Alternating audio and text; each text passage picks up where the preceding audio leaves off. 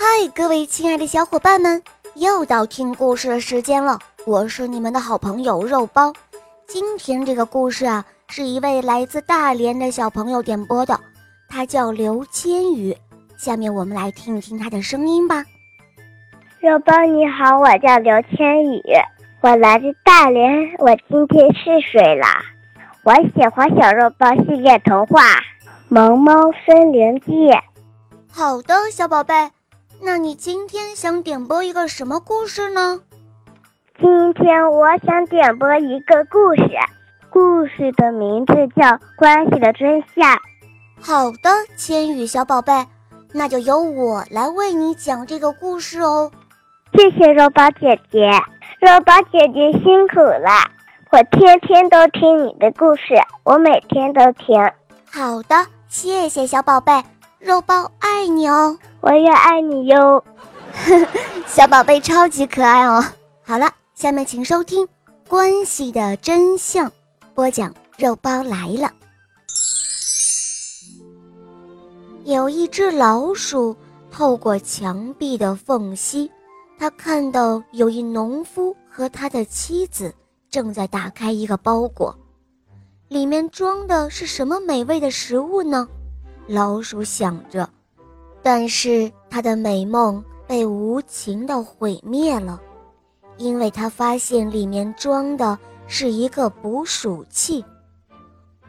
回到庭院里，这只老鼠就开始发布警报了：“大家听着，大家听着，房子里有一个捕鼠器，房子里有一个捕鼠器。”有一只小鸡听到了，它咯咯地叫着跑过来。抬头看着老鼠，说道：“老鼠先生，我认为这对你来说是一个坟墓，但是跟我没有任何关系，我不会因此而感到困扰。”老鼠又转过身去对小猪说：“嗨，小猪，房子里有一个捕鼠器。”小猪听后同情地对他说道。老鼠先生，我感到非常遗憾，但是除了祈祷以外，我也无能为力。但可以确定的是，你肯定在我的祈祷里面。老鼠感到很无奈，于是他又向奶牛走去。奶牛对他说：“哦，亲爱的老鼠先生，对此。”我感到非常的遗憾，但这和我没有任何关系。老鼠只好回到了房间里，垂头丧气地独自面对着那个捕鼠器。就在那个晚上，有一个声音响彻了整个房子，好像是捕鼠器抓到了猎物的声音。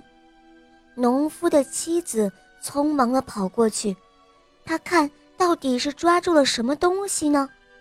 在黑暗中，他没有注意到抓住的是一条毒蛇。毒蛇咬伤了农夫的妻子，农夫急忙把他的妻子送到了医院。但是妻子回到家的时候，仍然发着高烧。每个人都知道高烧的病人最需要鸡汤了，所以农夫带着他的斧子走到庭院。去准备鸡汤的主料，他的妻子还是很虚弱，所以他的朋友、邻居都昼夜不停地来照顾着他的妻子。为了招待他们，农夫只好屠宰了那头猪。农夫的妻子还是没有好起来，最后他不幸去世了。很多人来参加了他的葬礼。农夫为了给客人准备足够的肉，于是他屠杀了那头奶牛。好了，小朋友们，这个故事就讲到这儿了。当你下一次听到某人遇到困难，而你认为是与你无关的时候，请牢记：如果我们之中的一个人受到威胁，那我们所有的人都处于危险中。我们所有的人都被卷入了这个叫做生活的旅程之中，我们必须时刻关心其他人，并且乐意尽自己最大的努力去鼓励其他人。好了，亲爱的小宝贝们，今天的故事肉包就讲到这儿了。刘千羽小朋友点播的故事好听吗？嗯，你也可以找肉包来点播故事哦。不要忘记关注肉包来了，收听我们更多好听的专辑，特别向你推荐《萌猫森林记》哦。好啦，千羽小宝贝，我们一起来跟小朋友们说再见吧，好吗？小朋友们再见了。嗯，小朋友们明天再见喽。